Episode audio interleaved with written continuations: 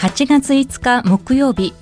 日本放送報道記者レポート2021日本放送の宮崎優子です。このプログラムは日本放送の報道記者が政治経済事件災害からこだわりのテーマまで日々取材した情報をもとにお伝えしていきます。毎週木曜日の午後に更新しています。今回は史上最多の大混戦横浜市長選の行方というテーマでお伝えします今月8日に告示され22日に投開票を迎える横浜市長選挙このポッドキャストを収録している今日7月27日現在で立候補を表明しているのは9人です。現職の林文子市長、前国家公安委員長の小此木八郎さん、元横浜市立大学教授の山中竹春さん、弁護士の郷原信夫さん、元長野県知事の田中康夫さん、参議院議員松沢重文さん、横浜市議会議員の太田正隆さん、水産仲卸会社社長の坪倉義和さん、元衆議院議員の福田峰幸さん、以上9人が立候補を表明しています。まあ、告示日までに増減があるかもしれませんが、いずれにしてもかつてない大混戦となる見通しです。そしてやはり最大の争点は横浜市が目指してきたカジノを含む IR 統合型リゾート施設の誘致をめぐる是非菅総理大臣のお膝元でもある横浜市は今後どうなっていくのでしょうか大混戦となる横浜市長選の行方に迫ろうと思いますそこで今回はゲストの方をお迎えしています地元神奈川新聞記者特別編集委員の有吉聡さんです。有吉さんどうぞよろしくお願いします。どうぞよろしくお願いいたします。では有吉さんのプロフィールをですね、簡単ですがご紹介させていただきます。神奈川県横浜市のお生まれで1987年神奈川新聞入社。横須賀支局長国会キャップ神奈川県政キャップ横浜市政キャップを歴任され財団法人横浜開港150周年協会へご出向された後は経済部長論説委員経営企画局長横須賀支社長を経て去年10月1日から現職特別編集委員をされていらっしゃいますあの神奈川県政ご担当の時は小泉純一郎元総理の地盤神奈川2区を担当され2001年の小泉政権誕生の際は小泉総理を取材した一票一期小泉三代記ですかご出版されたということです。はい、でそして菅総理に関しては新人時代から野党時代まで、まあ、取材をされているということです。はい、でさらに補足させていただきますとこの有吉家の家系図がすごいんですよね。曽祖父のひいおじい様有吉忠一さんは神奈川県や兵庫などで知事を務められた後関東大震災からの復興を託されて第10代横浜市長に代ですか、はい。ねはい、調べたんですけれども。すごいですね。あえー、ありがとうございます、えー、横浜市長に就任されて震災の瓦礫を埋めてあの山下公園を作られたということなんですね。そしておじい様の有吉義也さんは日本郵船の社長で、はい、菅総理が秘書として仕えた例の小此木彦三郎さんとは高校の同窓生ええー、あの希望が丘高校って言います。か、昔は陣中と言ったそうですけど、えー、そしてお父様の有吉弘さんは三菱重工にお勤め横浜造船所の所長常務などを歴任され菅総理とは小此木さんの秘書時代から恋にされていたということなんですね。はいはい、まさに神奈川県と横浜市の政治を知り尽くしていらっしゃる方というふうに思います。今日はどうぞよろしくお願いします。まあ、早速あの横浜市長選のことをお伺いしていこうと思うんですが、私の中でやはり一番驚いたのはですね菅総理の選対本部長も務めた小此木八郎さんが、えー、IR に反対という立場で出馬表明されたということなんですがあの出馬の会見では IR については市民の信頼が得られていないという思いがありそこにコロナという今までにない感染症と戦わないといけないという現実を踏まえて取りやめるという判断をしたと。あ、このようにきっぱりと反対の姿勢を示しているんですけれども、はい、この小野木さん出馬の舞台裏というのをちょっと教えていただけますか？えー、あのまあここで一つあの確認しておきたいんですが、はい、えっ、と小野木さんはあの横浜への IR カジノスキ、えー、統合リゾートですね、うん、施設について、えー、横浜への誘致について取りやめるという言い方をしていて、はい、IR 自体に反対ということではないわけですね。まあ、お好みさん自体、その、内閣府のあの特命担当大臣、国家公安委員長をやって、うんはい、まあ、IR 推進の重大な役割になったわけですから、まあ、IR 自体に反対ということになれば、その、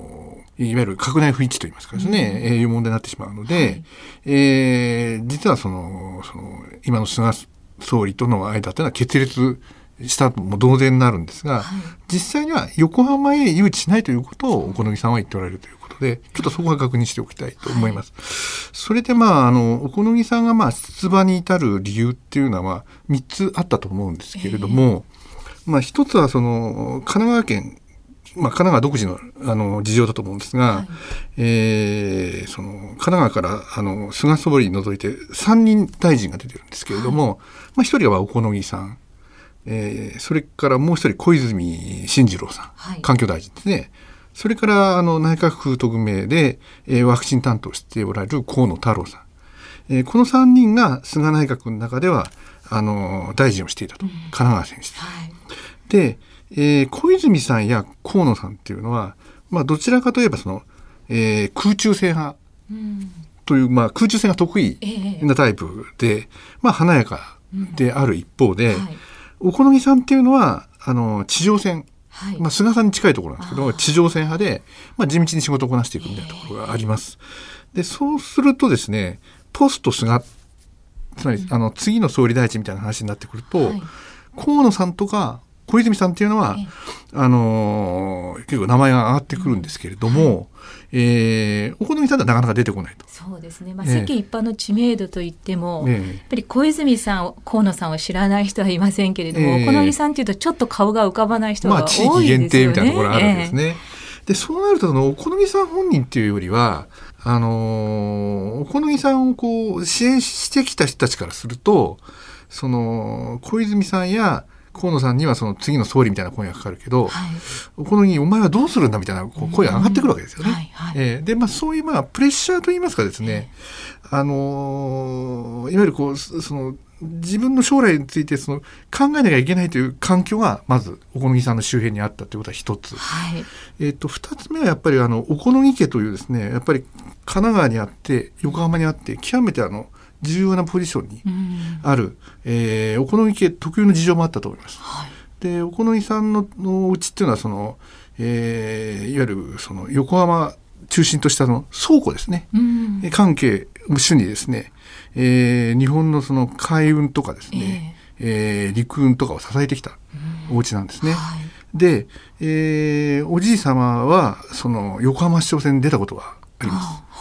それから先ほど名前が出た彦三郎さんですね、えー、えー、お父さんもその横浜市長選に出るんじゃないかと出た方がいいんじゃないかみたいな話があって、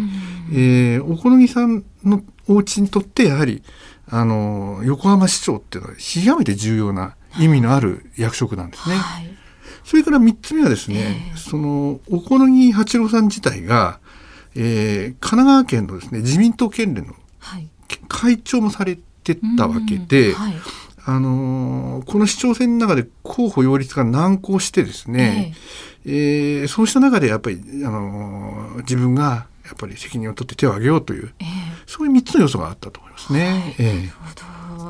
そしてやはり私が驚いたのがその現職の林文子横浜市長がですね、はい、まあ、4期目に挑戦ということで出馬表明をしたのが、まあ、非常に驚いたんですけれども、はい、林さんも会見ではその IR 誘致について横浜の将来にとって非常に大事なものだ。IR が一つの核となって経済の流れを良くしていくのではないかと考えており引き続き取り組まなければならないと。はい林市長がなぜこう4期目を目指そうとやはり私が出ないと IR は実現できないっていうやっぱ強い思いからなんですかね。はい、そうですね。あの林さんからすればですねその自民党とタッグを組んで、ええ。まあ、菅総理の意向も組んでということで、はい、えー、IR 推進をしてきたわけですけれども、えー、自民党からまあ、手を挙げた小此木さんがですね、うん、えー、IR 横浜の IR 取りやめということを言うことになって、はい、その本当の意味で自分がこう自負して進めてきた IR を引き続き進めてくれる、あのいわゆるそのタクサイトがいなくなってしまったと、えー、でそれでまあえー、地元の経済界なりですね、はい、えー、なんとかしてくれというような声を受けて、まあその決断したというのが背景ですね。えー、というと結局のところそのまあ自民党イコール IR 推進野党イコール IR 反対というもうこういう単純な構図では全くなくなってきてますよね。こう自民党もこう推進派と反対派にこうやっぱり割れている感じなんですかね。まあ反対とか慎重とかいろいろ分かれてるとは思うんですけれども、えーはい、基本的にやっぱり野党系の人たちはその IR なんか今やってる場合じゃないということが一致してますから、うんはい、まあそのいわゆるこう反対派のやっぱり票の分散というかそれが気になりますよね。えー、今後その IR 誘致の実現性ってどの程度残されているんですかね。これはまあその、えー、コロナが絡んでいることですので、はい、えーとまあ、現在横浜のその進めている IR に対して、えー、応募は2事業体ですね、えーはい、あのそこをいわゆる受け入れるかどうかっていう、うん、えー、選考っていうかがあるんでしょうけれども、はいはい、まあその現状でいくと林さん以外の市長になってくると、うん、その実現は横浜では難しくなってくるかもしれないですね。えーそれで有吉さん最後にちょっとこれおお聞きしたいんですけども、はい、まあ、菅総理はこの横浜市長選にどういうふうに関わってきそうですか。ね全く静観するのか。あそういうことはないと思いますね。そうですか。いわゆる総理大臣っていうのはやはりあの地方選挙には、えー、あの手を出さない口を出さないっていうのはやっぱ一つ不分律になっていて、はい、総理が手を出して例えばその押した候補がダメでしたみたいな話になってしまうと、えー、それそれ自体が政局になっちゃうわけですよね。うん、だから地方選挙を政局にしないという意味合いでも、はい、一定の距離を置くっていうところはやっぱりあるんですけれども、えー、ただやっぱりこの横浜市長選っていうのはやっぱり横浜市を経験して、えー、それから今総理大臣をやっている菅総理からすれば、これ大変な思い入れがある。うんうん、それからやっぱり落としたら大変だっていうところはあります。で、まあ、先ほどそのいわゆるよくその小此木さんと菅さんは仲違いしてっていう話が出ますけども、うん、実態としては、その小此木さんの整理が横浜への IR 誘致に賛成できないという立場になってることで、はいまあ、あの IR 時代に反対ではないという建前で、えー、えー、菅さんとしては、はい、えー、お好みさんを押せる体制になってるわけです。で実際にはだからその衆院議員菅義偉として、はい、経済人なんかに、あのお好みさん支援よろしくお願いしますみたいな文章を送ったりなんかしてますよね。菅総理としては100歩譲って横浜の IR は断念したとしても日本の、まあ、どこかにできればいいっていうまあ、そのぐらいのつもりでいるんですかね、えー、まあ、大阪なんかも今推進してね、ね動いてますし。もともと総理としてはその横浜に IR というようなことは言えないわけですよね。はい、どこにどこにあの持ってけとか、そうですね。あのやっぱりこうあくまでこう国全体を俯瞰して見てる立場ですから、はい、最大三箇所っていうところだけですよね。そういうことですよね。えー、建前上だからあの。えー、横浜もそのワンドも全部なわけですから、はい、まあ、そこの誘致取りやめに対して、うん、まあ、口を挟めないという建前であるわけですから、うんはい、そこは、まあ、あのそういう整理をするんじゃないですかね。えー、神奈川新聞特別編集委員の有吉聡さんへのインタビューの模様をお聞きいただきました。日本放送報道記者レポート2021